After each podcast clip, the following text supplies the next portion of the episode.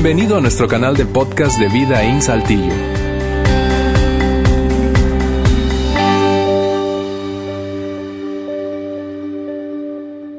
Hoy vamos a continuar con nuestra serie. Espero que, que has llegado con la mente enganchada. Yo sé que muchas veces pensamos el domingo, no, el domingo yo no quiero tener que pensar.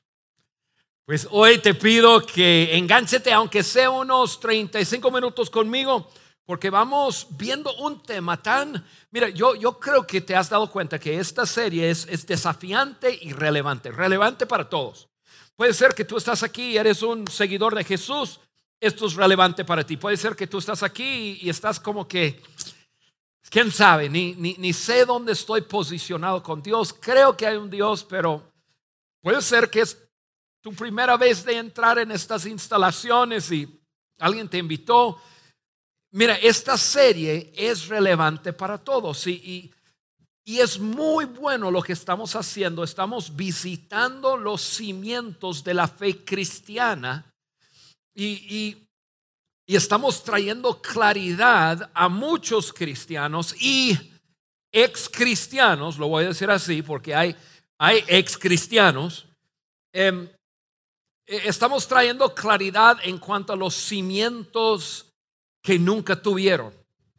Hay muchos cristianos hoy día que, que se declaran cristianos, pero no tienen, no tienen un cimiento firme al decir que su fe está depositado en algo firme. Y esto lo que estamos viendo ayuda mucho con eso. Y, y aparte, estamos hablando con franqueza acerca de ciertos temas y, y confusiones religiosas. Y amigos, hay muchas confusiones religiosas. Incluso yo, yo diría, y eso es Juan Meriken hablando, eso no, no, no represento a todo el mundo de Vidín, eso soy yo. La religión crea mucha confusión. Es más, en mi punto de vista, la religión nunca jamás ha ayudado a nadie. Porque la religión es el intento del hombre o crear o llegar a Dios. O sea, creamos nuestro sistema, creamos nuestra norma, creamos nuestra forma de pensar que es Dios y luego creamos algún, ese camino para llegarle a Él y, crea muchas confusiones. Y, y, y, qué bueno que estamos hablando de estos temas y, y hay muchas personas que por lo mismo se han distanciado de la iglesia y de Dios, no se han hecho ateos, creen en Dios, pero hay muchas personas que han llegado un momento en su vida a decir, mira, no puedo contestar las preguntas reales de la vida con respuestas espirituales. O sea, no estoy pudiendo como que e, e, esto no embona. O dicen, lo que vimos la semana pasada, hay preguntas reales que personas tienen y la respuesta que por muchas generaciones se usó y era suficiente porque la Biblia dice y parece no ser suficiente. Entonces, ¿qué hacemos con eso? Entonces, estamos realmente mirando el cimiento debajo de la fe cristiana, o decirlo así, el cristianismo, y viendo que en cuanto a la Biblia, ¿qué es ese libro que se llama la Biblia? ¿Y qué es eso que se ha, se ha usado mucho la iglesia? Esa frase porque la Biblia dice y, y, la gente se espera que con eso la gente cuadra. La nueva generación no está cuadrando. Entonces, ¿qué onda? Y, y, y entonces hay muchas personas que preguntas en el trabajo o, o o de otras personas y no tienen respuestas y su fe comienza a debilitarse a un momento que dice, pues yo no sé, porque no tiene un verdadero cimiento. Entonces, estamos viendo lo que estamos viendo por eso y, y, y, voy a tomar unos momentos para recalcar un poco ese punto que vimos la semana pasada, esa frase, la Biblia dice, o, o, o, hablar acerca de la Biblia. Y hay algo muy importante que tú y yo tenemos que entender. La Biblia no es el cimiento de la fe cristiana, ni lo inició. Lo voy a repetir. la Biblia no es el cimiento sobre el cual la fe cristiana está fundada, ni la inició.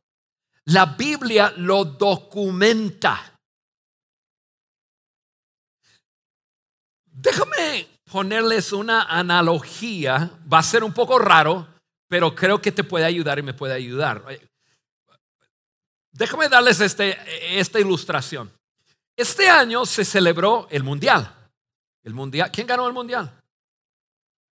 Ah, pues ustedes son más vivos que las otras eh, reuniones. La otra, como que no quieren decir esa palabra Francia, ¿verdad? Como que mala onda esos franceses.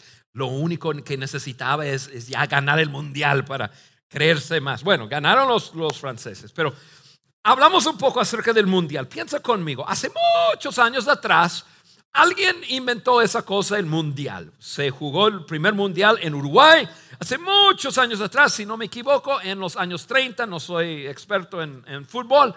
Y, este, y, cada cuatro años se juega el, mundial. Entonces se, iba eh, pasando los años hasta unos 10, mm, 12 años atrás, cuando se estaba haciendo un sorteo para ver quién iba a ser anfitrión del, del Mundial de 2018. Ganó Rusia y entonces Rusia va a ser anfitrión del Mundial 2018. Entonces, hace, hace como unos, bueno, al principio del año comenzó a ver propaganda, la propaganda, viene el mundial, viene el mundial, prepárense, junio, eh, eh, eh, se para junio y viene el mundial, viene el mundial, va a ser bueno, y mundial, y en Coca-Cola, y en Pepsi, y en las cervezas y todo, el mundial, y fotos, de, y cada quien con su equipo, la selección, y viene, viene, viene, viene, viene, viene, viene. En junio hay una gran celebración de inauguración del mundial y básicamente es para decir, ya llegó. Entonces comienza el mundial y, hay juegos y, hay resultados y así es como va pasando y así es cada división y estos son los que califican y luego pasan a la segunda ronda, se juega y todo y llega el día del gran final y juega Francia contra Croacia y al fin de cuentas gana Francia. Y luego se registra todo lo que pasa, se registra en los libros de la historia. Francia ganó el Mundial de 2030, perdón, 2018, ya me avancé mucho, ¿verdad? 2018, eh, y, y está escrito en los libros de la historia cómo fue, quién jugó contra quién y cómo estuvo, y luego el campeonato y quién ganó y cómo fue la celebración. Está escrito en los libros de la historia lo que sucedió en el mundial. Bien, les cuento todo eso para darles un poco de ejemplo de cómo es la Biblia. La Biblia es un libro dividido en varias partes. La primera parte de la Biblia se llama el Antiguo Testamento. El Antiguo Testamento básicamente contiene las escrituras de los judíos que comienza con la creación y el trato de Dios con Israel, cómo comenzó Israel, y, el trato con Dios con Israel, un montón de leyes que Dios dio a Israel y normas y cosas que tenían que seguir, etcétera, etcétera. Luego hay libros proféticos, hay de los salmos y, y los libros poéticos y qué sé yo. Y, el Antiguo Testamento básicamente eso es, pero el Antiguo Testamento todo el Antiguo Testamento contiene un mensaje unido.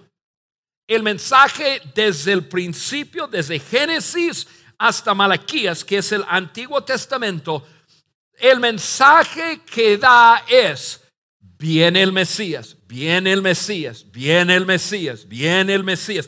Desde la creación todos los libros de las escrituras de los judíos tienen un mensaje en común. Viene el Mesías, viene el Mesías, viene el Mesías, viene el Mesías, viene el Mesías. Luego vino. Y Tú y yo en unos meses vamos a celebrar algo que celebramos cada año, que es la Navidad. La Navidad es ese momento que leemos en la Biblia documentado cómo fue el nacimiento de Jesucristo. Lo relaciono con la inauguración, como que va a comenzar los juegos, va a comenzar los juegos, va a comenzar los juegos, como que inauguramos. Y, en la Biblia, básicamente la Biblia dice, llegó, llegó, llegó, llegó, nació. Y se acuerdan que en, la, en, diciembre siempre leemos y leemos cuando la Biblia dice que los ángeles incluso anunciaron, ha llegado, nació en la ciudad de Belén un Salvador. Esa es la, inauguración. Y luego tenemos una segunda parte de la Biblia, se llama el Nuevo Testamento. En el Nuevo Testamento tenemos los primeros cuatro libros que se llaman los Evangelios. O sea, cuatro hombres escribieron y documentaron de qué pasó durante la vida de Jesucristo. Cómo fue su nacimiento, cómo, cómo fue su tiempo de, de niñez, cómo fue su tiempo cuando comenzó a llegar a ser adulto, los últimos tres años y medio de su vida, y luego documentaron de ese gran día que tú y yo tenemos como el cimiento de la fe cristiana, que es la muerte y la resurrección de Jesucristo. La Biblia no inició el cristianismo, la Biblia documenta el cristianismo. Entonces ahí escriben los hombres y, hay documentación, hay explicación con detalle de la vida de Jesús y sus enseñanzas. Ahí lo tengo escrito, ahí no, nos dicen cómo fue, quién estuvo involucrado, cómo se sintió, qué exactamente pasó. O sea, los primeros cuatro libros documenta cuáles fueron la, cuál fue la, cómo fue la vida de Jesús, sus lecciones, sus enseñanzas, qué dijo, cómo fue, todo. Una segunda parte del Nuevo Testamento se llama las epístolas, que son epístolas, perdón, son cartas escritas a personas o a iglesias que ahí son, son de instrucción, de lecciones, de enseñanzas, de desafíos a seguidores de Jesús. Y está escrito todo. El Nuevo Testamento es la parte de la Biblia que nos ayuda cómo vivir. Es, e, e, es ese instructivo que nos ayuda esto es lo que vivió Jesús, eso es lo que dijo Jesús, esa es la, lección de Jesús. Entonces nosotros usamos el Nuevo Testamento para saber cómo vivir. Y para saber, y está documentado, el suceso sobre el cual nosotros tenemos nuestra fe, el cristianismo, que es la resurrección de Jesucristo. Y está documentado documentado. Mi fe no es, no, no es una esperanza en algo que alguien inventó, es algo documentado. Por ejemplo, déjame regresar al mundial. Si hoy yo les dijera, amigos, México ganó el mundial, ¿qué me dirían? Están loco.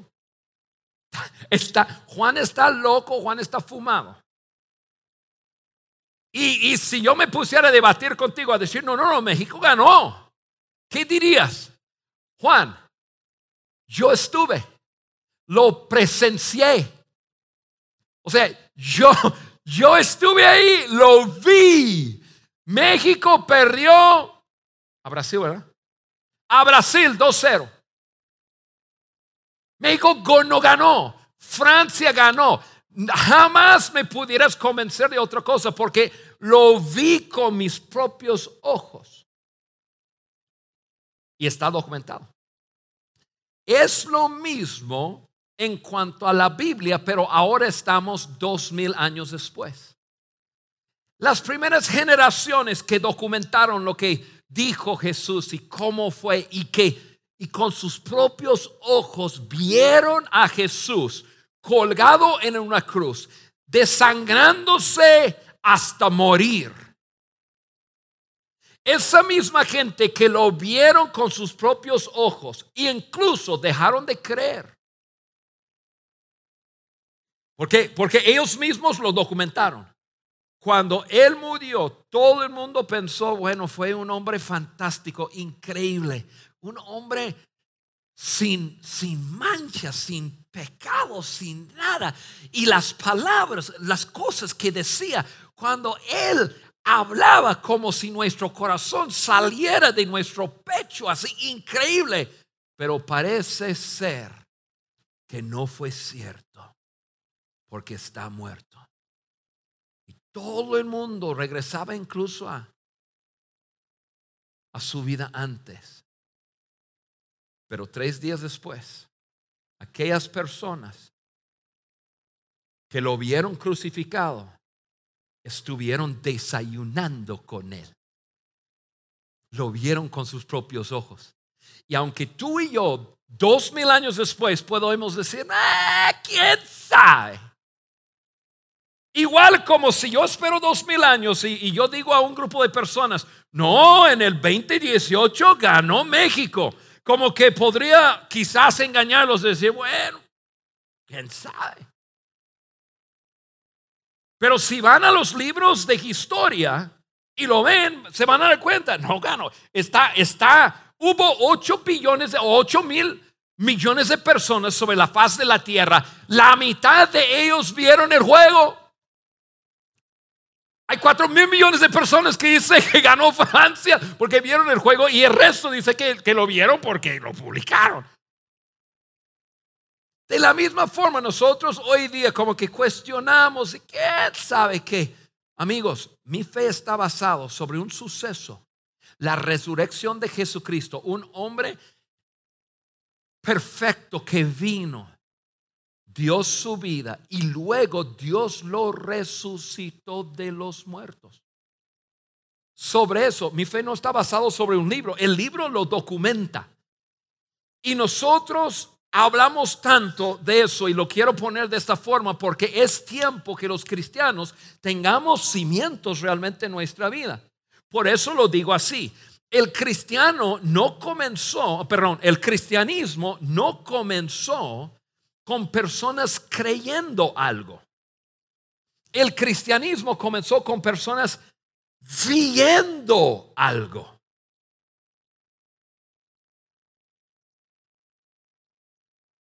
Lo repito. El cristianismo no comenzó con personas creyendo algo. Como que lo leyeron en un libro y dice, bueno, lo voy a creer. No, el cristianismo comenzó con personas viendo algo y luego lo documentaron. Esa es la Biblia.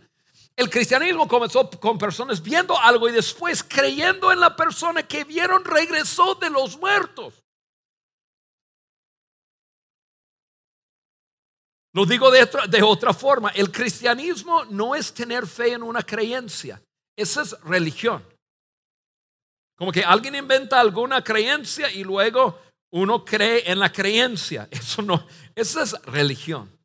El cristianismo no es tener fe en una creencia, eso es muy frágil.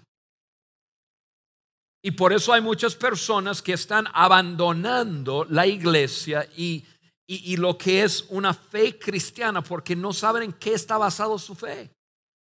El cristianismo es creer en una persona y un evento específico que solidifica quién fue. La resurrección de Jesucristo, estando muerto y luego tres días después estando vivo, documentado. Y, hay una cantidad ilimitada de evidencia que lo respalda. O sea, no hay, no hay, no hay ateo, no existe el religioso, no existe el musulmán, no existe la persona sobre la faz de la tierra que niega la existencia, la muerte y resurrección de Jesucristo. No lo pueden hacer. Por eso no lo hacen. ¿Por qué? Porque está documentado. Documentado. Miles de personas lo documentaron. Entonces, si, vas, a, pelear un libro, tu fe se va a desbaratar. Es un evento que está documentado, la muerte, la resurrección de Jesucristo. Y la resurrección de Jesús, y, aquí es donde quiero que se queden conmigo porque es muy importante, la resurrección de Jesucristo es lo que selló el hecho de que todo lo que decía Jesucristo mientras estuvo vivo fue cierto. Todo. Si hubiera quedado en la tumba, lo cuestionamos. Pero, pero todo lo que Jesús dijo y enseñó, la resurrección suyo lo verificó, lo selló. Ahora, ¿por qué es tan importante entender eso? Porque si, si Jesús y sus palabras fueron verdad en cuanto a él mismo, ¿por qué no escuchar lo que él tiene que decir en cuanto a Dios? Y yo he tomado 23 minutos en esta introducción hablando de la Biblia para llegar a este punto, para tomar los próximos 18 minutos para terminar con algo hoy que es sumamente importante. Entonces lo pongo de esta manera. De la misma manera en que lo que Jesús dijo acerca de él mismo fue cierto y digno de, de nuestra confianza, lo que Jesús dijo de Dios es digno de nuestra confianza. Lo repito. De la misma manera en que Jesús dijo, perdón, de la misma manera en que lo que Jesús dijo de él mismo fue cierto, está documentado y es digno de nuestra confianza lo que Jesús dice de Dios. Por lo menos es digno de nosotros, por lo menos escucharlo. Porque cada uno de nosotros tenemos nuestra idea de cómo es Dios. Vamos a decir que hay 250 personas en este auditorio en este momento. Si nosotros fuéramos de uno en uno preguntando, ¿qué piensas de Dios? Me darías una respuesta, una respuesta única, porque la otra persona diría otra cosa y la otra persona otra cosa. Incluso, incluso parejas dirían diferentes cosas. Todos tenemos nuestra idea de cómo es Dios. Entonces, por un momento, ¿por qué no, por un momento poner eso al lado y escuchar a la persona que la historia comprueba que todo lo que dice es verdad? ¿Por qué no escucharle a él un momento acerca de lo que él dice acerca de Dios? Porque esto es lo que sé. Nadie te va a dar un cuadro más claro de quién es Dios que Jesús. Nadie te va a dar un cuadro más claro. Yo, mira, lo que yo pienso de Dios está, está fundado sobre, sobre mi experiencia, mis prejuicios, lo que me dijeron, lo que yo, mira, cada uno de nosotros tenemos, tenemos un, si, si reducimos a Dios a lo que pensamos, todos tenemos un Dios inventado. La única manera que tú puedes asegurarte que tú piensas de Dios realmente como es, es apelándote a Jesús. La única manera. Entonces yo quiero pedirles algo hoy. Yo quiero pedirles en los próximos 16 minutos que hagamos algo juntos. Esto es lo que les voy a pedir. Por 16 minutos para no espantarlos y pedirles más. 16 minutos nada más. Quiero que borres de tu mente todo lo que piensas de Dios. 16 minutos. Solo 16 minutos. Así borra de tu mente lo que tú piensas de Dios. Piensas por lo que te han dicho, piensas por lo que has experimentado, todos llegamos a nuestras conclusiones como es Dios. Pero por 15 minutos y 30 segundos, les quiero pedir que borren de sus mentes lo que tú piensas de Dios y dejamos que Jesús nos hable. ¿Qué te parece? Porque tenemos inventos de Dios. Yo, estuve hablando con una persona esta semana, tengo un hombre, tengo un hombro desbaratado y, este, y me voy a tener que operar y todo. Pero mientras estoy haciendo terapia y todo, estuve hablando con una persona que me está haciendo terapia, no voy a decir su nombre, pero una persona que ha sido súper interesante hablar con, con, con ella. Y, este, y poco a poco comenzó a hacerme preguntas, y tú quién eres? ¿Y qué haces? Y esto y lo otro. Entonces, pues no es tan difícil eh, averiguar acerca de una persona. Averiguó, se metió en internet y todo. dice, tú no me dijiste que tienes una iglesia, porque es lo que menos digo a la gente, porque ya entonces cambia su conversación. Pero tú no me dijiste que tienes una iglesia. Y de alguna forma entramos en una práctica. Y, y, y lo último que hablamos el viernes me sorprendió, porque sé lo que, lo que estoy dando hoy me contó una historia de cómo llegó a pensar acerca de Dios como ella piensa, que es un pensamiento diferente. Resulta que ella tiene un hermano y el hermano, haciendo una, una cosa buena, tomó un perro de la calle y tomando el perro que estaba así en la calle, parece que no tenía dueño, qué sé yo, y bueno, tomó el perro y comenzó a, a, darle comer y qué sé yo, y esto lo otro, pero hubo una complicación y se complicó y qué sé yo, y esto lo otro, al fin de cuentas hubo una demanda y luego una sentencia y su hermano fue a la cárcel por un perro. Y, y, luego su hermano estuvo en la cárcel por no, no sé cuánto tiempo, no me acuerdo bien lo que me dijo, y, este, y fue muy desagradable y qué sé yo, y visitaron la cárcel y esto y lo otro. Y llegó a la conclusión, una cierta conclusión acerca de Dios por su hermano, un perro y la cárcel. Y a lo mejor tú dices, no, pero qué loco. Pero tú haces lo mismo, yo hago lo mismo. Nosotros llegamos a nuestras conclusiones de cómo es Dios y qué es Dios basado en, en lo que me han dicho, en nuestras experiencias, y Dios es así, Dios es así. 14 minutos, solo 14 minutos te pido que borres de tu mente cómo es Dios.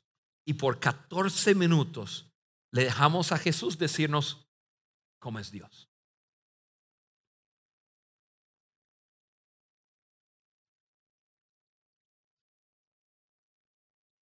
Un día, Juan el apóstol Juan estuvo con once otros hombres, eran doce más Jesús. Y Jesús dijo lo siguiente y Juan lo documentó. Quiero que vean lo que él documentó. Jesús dijo estas palabras. Si ustedes realmente me conocieran, conocerían también a mi Padre. Y ya desde este momento lo conocen y lo han visto. O sea, Jesús comienza a identificarse 100% con el Padre. Dice, si me han visto a mí, han visto al Padre. Uno de los hombres que se llama Felipe dice, Señor, dijo Felipe, muéstranos al Padre y, y con eso nos basta. Jesús le contesta, mira esta frase, quiero que, que, la graben. El que me ha visto a mí, ha visto al Padre. Ok, ya está todo borrado de nuestra mente, entonces primera cosa, nosotros, Jesucristo, aquel hombre que la resurrección de su muerte comprueba que todo lo que dice es verdad. Él dice, si me has visto a mí, has visto al Padre. Entonces, quiero, ¿quieres entender cómo es Dios? Yo te animo a leer los primeros cuatro libros del Nuevo Testamento. Fíjate bien cómo es Jesús y te vas a dar cuenta de algo. Oye, Jesús es bien a todo dar. Jesús no se enoja con la gente, Jesús ama a todo el mundo, Jesús trata al hombre, la mujer igual, Jesús no se lleva por color de piel, Jesús sana a la gente, desea cosas buenas para la gente. Jesús jamás, de los jamases, hizo alguna maldad. ¿Quieres saber cómo es Dios? Fíjate bien en Jesús, porque Jesús mismo dijo, si me has visto a mí, has visto al Padre. Yo sé que para algunos eso ya está volando sus sesos, porque muchos tienen una manera de pensar que Dios es un gruñón, Dios, Dios se enoja, Dios castiga a la gente. Jesús no hizo nada de eso en el Nuevo Testamento. Mira su vida. Jesucristo dijo, ¿me has visto a mí? Has visto a mi Padre. Mi Padre es tal como yo soy. Así es mi Padre. Por eso les pido, los próximos 12 minutos que todavía queda. Por favor, borra de tu mente lo que tú piensas de Dios y tiene que, yo sé que te sacude un poco a decir, híjole, pero yo he pensado que Dios ocasiona esto y lo otro y esto y, me dijeron que si Dios me enoja, se enoja conmigo. no, no, es un invento tuyo. Es un invento mío. ¿Quieres conocer a Jesús? Perdón, ¿quieres conocer a Dios? Conozca a Jesús. Entonces dice, el que me ha visto a mí, ha visto al Padre. Continúa. Créenme cuando les digo que yo estoy en el Padre y el Padre está en mí. O sea, el, Dios y yo somos uña y, mugre. Somos así, así. Somos lo mismo. Y luego Jesús dice algo que a mí me, me encanta. Porque Jesús nunca nos pide creer ciegamente. Dice, si no me quieres creer por lo que les digo, al menos créenme por las obras, por las mismas o por las obras mismas. O sea, si no quieren creer lo que digo, busca la evidencia. Sí, busca evidencia. Por eso, mira, la fe cristiana está basada sobre evidencia. Mira la resurrección de Jesús. Mira, está documentado. Miles de personas lo vieron. Jesús mismo dice, ¿quieres conocer al Padre? Mira las evidencias. Si no, si no quieres solo creer mis palabras, mira lo que yo hago. Entonces, basado en eso, yo quiero que veamos, yo voy a terminar, ya queda 10 minutos que tienes que tener tu mente limpio ahí con, con lo de Jesús y este, perdón, de Dios. Y yo quiero terminar hablándote de dos cosas nada más acerca de quién es Dios. Dos cosas. No te voy a dar 20, no te voy a dar 10, no te voy a dar 5, no te voy a dar 3, te voy a dar dos. Nada más. Dos, voy a llamarlo así, descripciones de Dios dada por Jesús. Ahí les va. Número uno. Un día, los discípulos se están dando cuenta Oye, nosotros oramos y no pasa nada. Jesús ora y pasa todo. Entonces, ellos se le acercan y dice, Jesús, em, enséñanos a orar. Y entonces Jesús enseña a los discípulos a orar. Esta oración que voy a leer, dos palabras, es una oración conocida. Si tú seas de iglesia o no de iglesia, probablemente has escuchado por lo menos el título de esta oración. La oración se llama el Padre Nuestro. ¿Por qué se llama el Padre Nuestro? Porque Jesús les contestó de esta forma. Bien, bien, les enseño cómo orar. Digan, cuando oran, digan así. Padre Nuestro. O sea, lo primero que Jesús dice para describir a Dios es, es un padre. Dios es un padre. Escuchen bien, no, no un reflejo de nuestro Padre terrenal. Él es un Padre perfecto. Y déjame hablar unos segundos sobre eso, porque muchas veces cuando pensamos, bueno, Jesús dice que, que, Dios es un padre. Pensamos en nuestro padre. Yo soy un padre, soy imperfecto.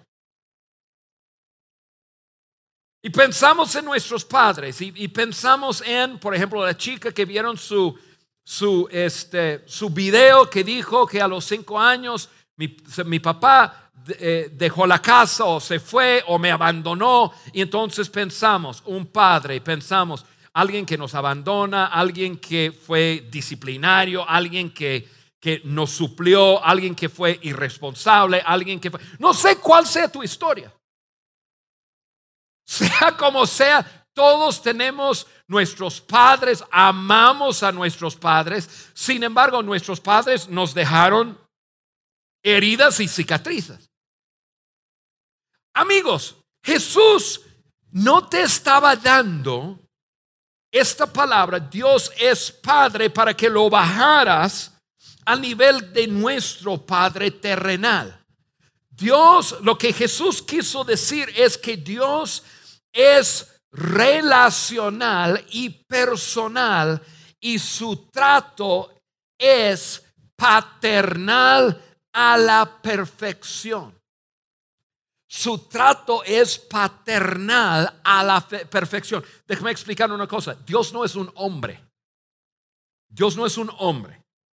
Eh, eh, y eso ya abre una lata de un tema diferente, que Dios es espíritu y ya eso ya es otro tema. Pero lo que les quiero decir es, Dios no es un hombre, Dios se presenta en la figura de un padre. Lo primero que el hombre que murió en una cruz entregando su vida perfecta por nosotros, murió y resucitó. Lo primero que él dice acerca de Dios es Dios es un perfecto padre.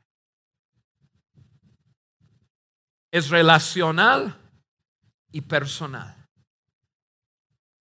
Y Él quiere tener una relación personal con cada uno de sus hijos. Y tú puedes pensar diferente y tu mente te puede decir, no, Dios no quiere tener una relación conmigo porque Nah, las cosas que yo he hecho, las cosas que he pensado, yo me he portado y qué sé, y tú puedes pensar mil cosas y eso lo puedes pensar que bueno, así siente Dios, estás 100% equivocado. Yo estoy 100% equivocado.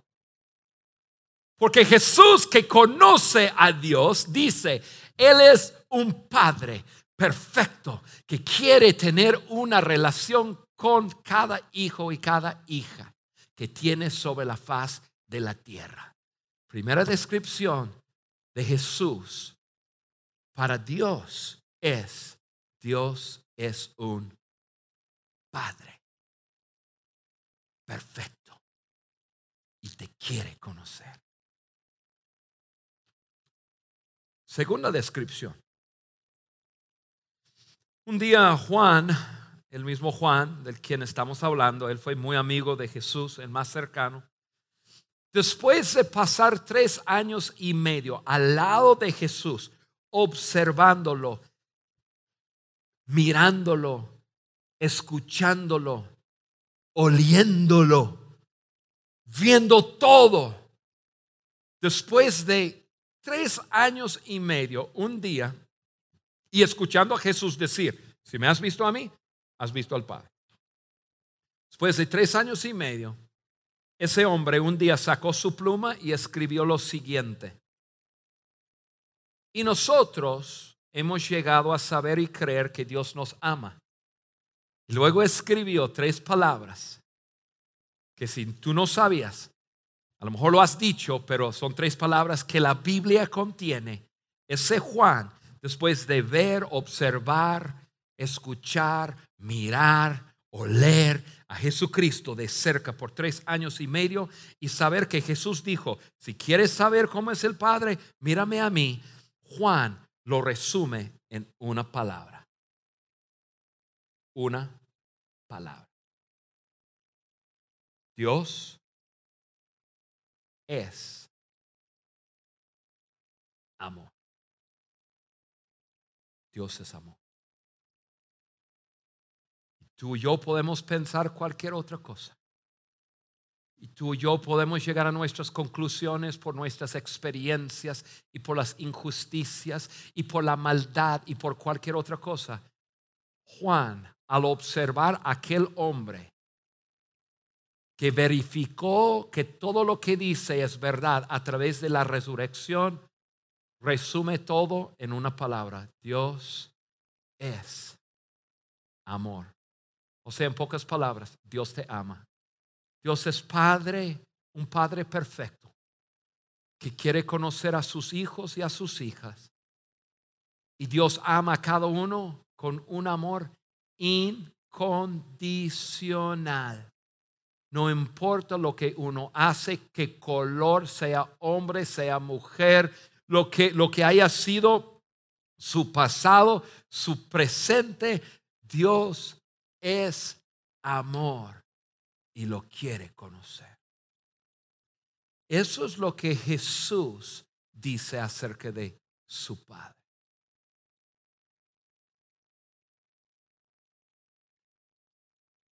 A lo mejor tú y yo pensamos otras cosas. Pero amigos, Jesús realmente lo conoce. Y, yo sé lo que pudieras estar pensando. Tú, tú pudieras estar pensando, bueno, Juan, si Dios es amor, ¿por qué existe la maldad en la tierra? Déjame terminar de esta forma y, no se preocupen porque esa pregunta la vamos a contestar la semana que entra, pero déjame terminar, ok, Dios es Padre y Dios es amor. Pero muchas veces cuestionamos, bueno, eh, ¿realmente Dios es amor? Déjame explicarles algo. Voy a poner una frase aquí en la pantalla y luego la voy a explicar. Sin sol no puede haber sombra. Sin sol no puede haber sombra. Yo creo que todos estamos de acuerdo. Si no, si no hay, por ejemplo, si no hay luz, no puede haber sombra. Si no hay sol, no puede haber sombra. Tiene que existir sol para poder identificar sombra. Yo creo que todos estamos de acuerdo. De la misma manera, o, deja de decirlo así, para haber sol sin, eh, perdón, puede haber sol sin sombra, pero no puede haber sombra sin sol, ya, ya lo vimos. Ok, entonces piensa en esto. Si hay maldad, es porque preexistió la bondad.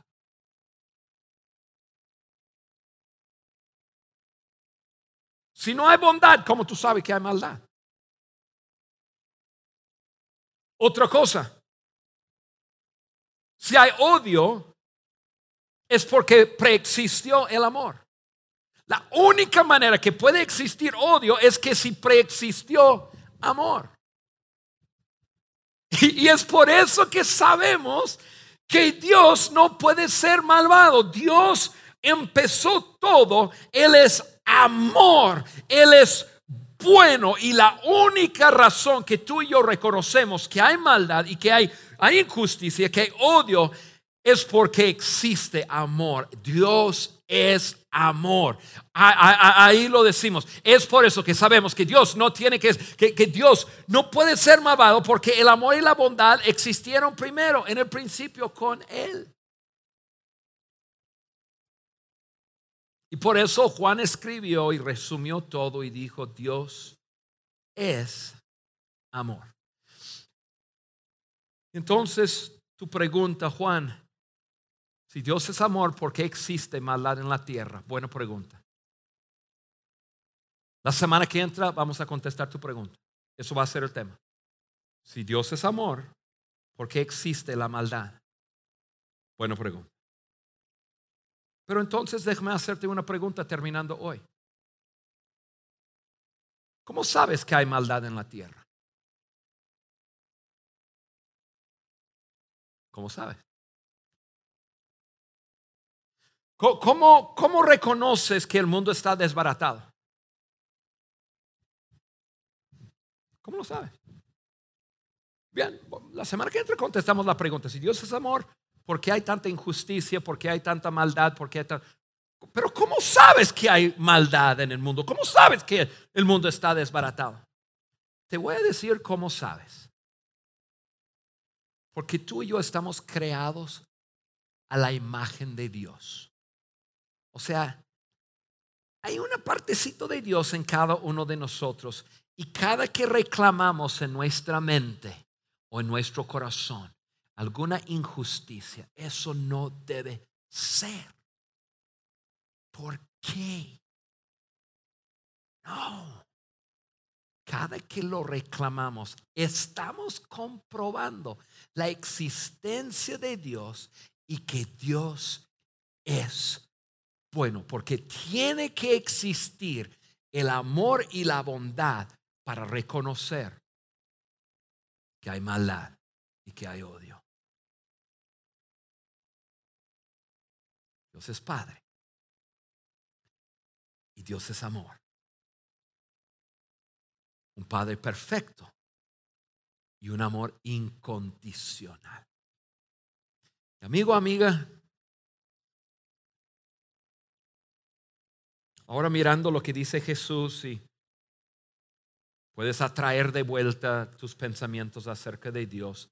Quizás, quizás, quizás hoy es el día que tú debes de, de decir borrón y cuenta nueva.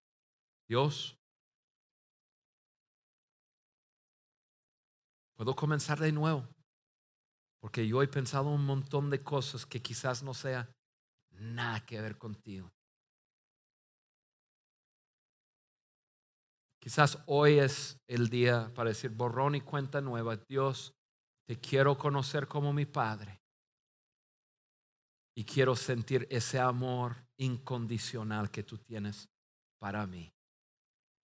Quiero relacionarme contigo como mi Padre. Quizás hoy es el día que debes de comenzar eso. Quizás solo quieres dar un pasito. Quizás hoy e-, eso es mi desafío para algunos aquí, quizás esta noche, al acostarte en la noche en tu recámara, tu cama, mirar el techo de, de tu recámara, o sea, mirar hacia arriba y decir,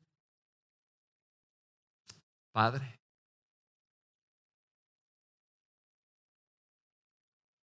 nada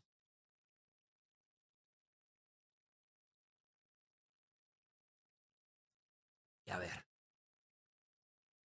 que es un Padre perfecto.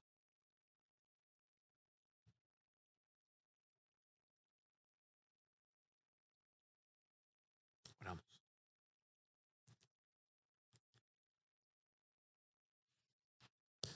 Mi Dios, cada que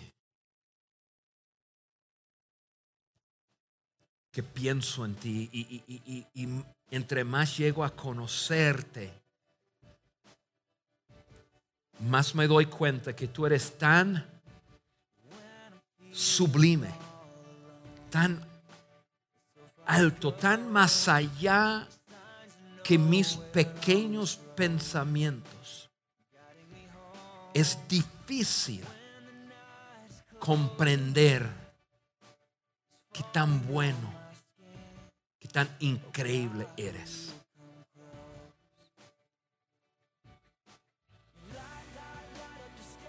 Pero Padre, yo opto por creerle a Jesús, incluso más allá que mi pasado, la gente que me enseñaron, mis experiencias. Y hoy me llevo dos cosas.